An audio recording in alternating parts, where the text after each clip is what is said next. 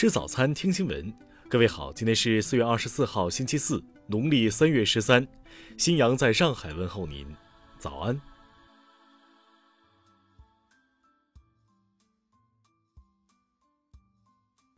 首先来关注头条消息。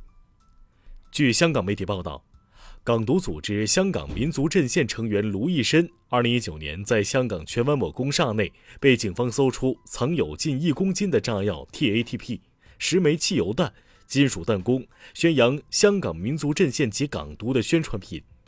早前，他在高等法院承认一项存有爆炸物，意图借以危害生命或财产罪。二十三号，法官判处其入狱十二年。法官判刑时表示，本案与制造炸药控罪无异，且同样邪恶。法官称，被告意图与他人利用这些炸药，意图颠覆香港特区政府及宣扬港独思想。法官认为，被告属案中主使，案件也属同类中最严重，涉案炸药可造成严重伤亡。法官直斥被告之行为与贼王叶继欢持有两公斤 TATP 炸药的案例之刑责没有两样，甚至更严重。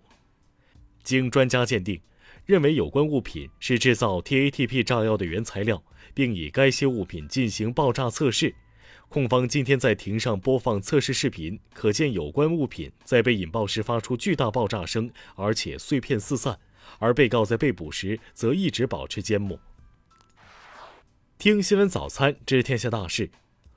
国务院日前印发《二零二一年政务公开工作要点》，要求完善政务公开平台，健全政务新媒体监管机制，针对一哄而上、重复建设、娱乐化、空壳等问题，有序开展清理整合。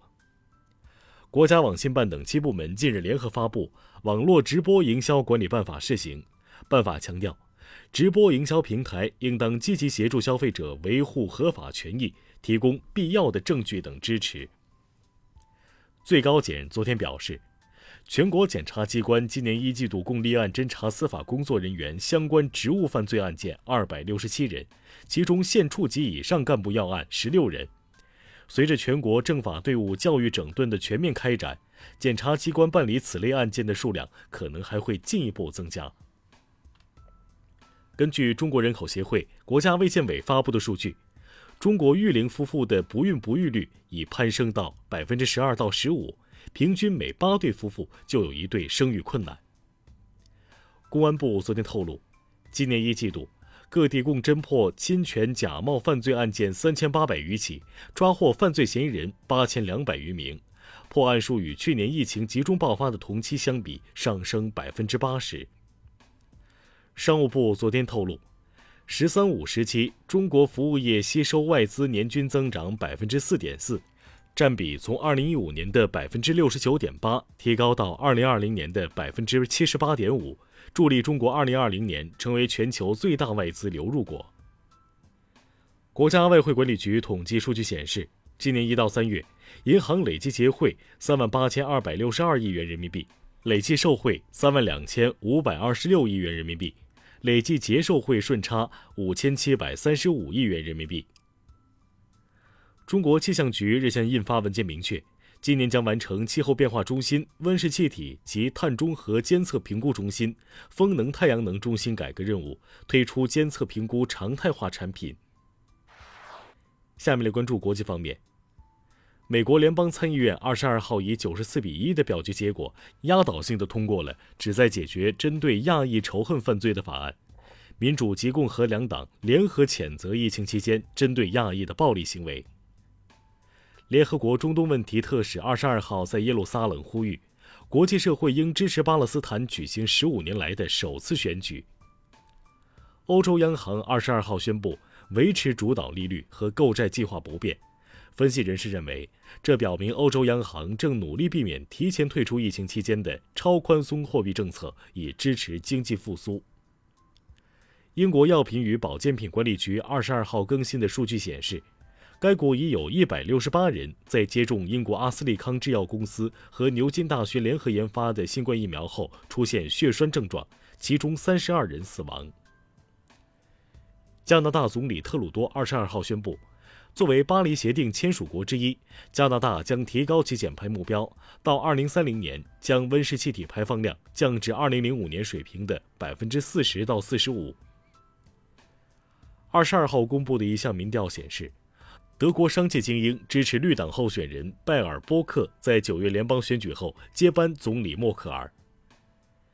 日本总务省二十三号发布的数据显示，在截至今年三月底的2020财年。日本去除生鲜食品外的核心消费价格指数，经季节调整后为一百零一点四，同比下降百分之零点四。就乌克兰总统泽连斯基提议与俄总统普京在顿巴斯地区会晤一事，普京二十二号回应称，可以与泽连斯基在莫斯科会面讨论双边关系问题。下面来关注社会民生。中消协近日针对机票盲盒提醒广大消费者要理性看待，说走就走的旅行不可取，一定要通盘考虑出行时间、用餐住宿、目的地情况、返程安排以及售后退换限制条件等因素后再做决定。上海金山失火厂房昨天清晨明火被扑灭，八名失联人员均找到，已无生命体征，其中两人为消防救援人员。目前现场善后清理工作正在开展，事故原因正在调查中。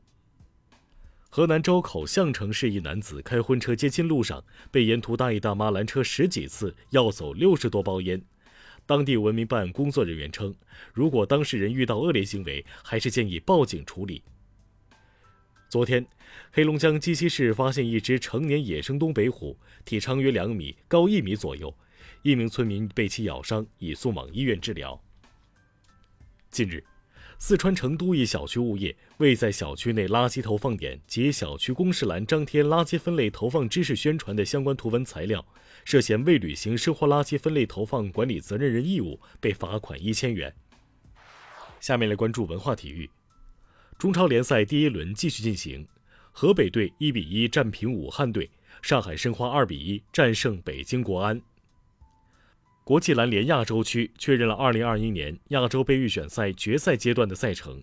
中国队身处 B 组，首战将于6月16号打响，同组对手有日本、中国台北和马来西亚队。数据显示，2020年我国成年国民人均纸质图书阅读量为4.70本，高于2019年的4.65本；人均电子书阅读量为3.29本，高于2019年的2.84本。丛书《中华文脉：从中原到中国》首批成果面世，分别为《河洛古国》《唐宫夜宴》两本新书，在写法上坚持原创，不做专业的史料整理，更加突出故事性。以上就是今天新闻早餐的全部内容。如果您觉得节目不错，请点击再看按钮。咱们明天不见不散。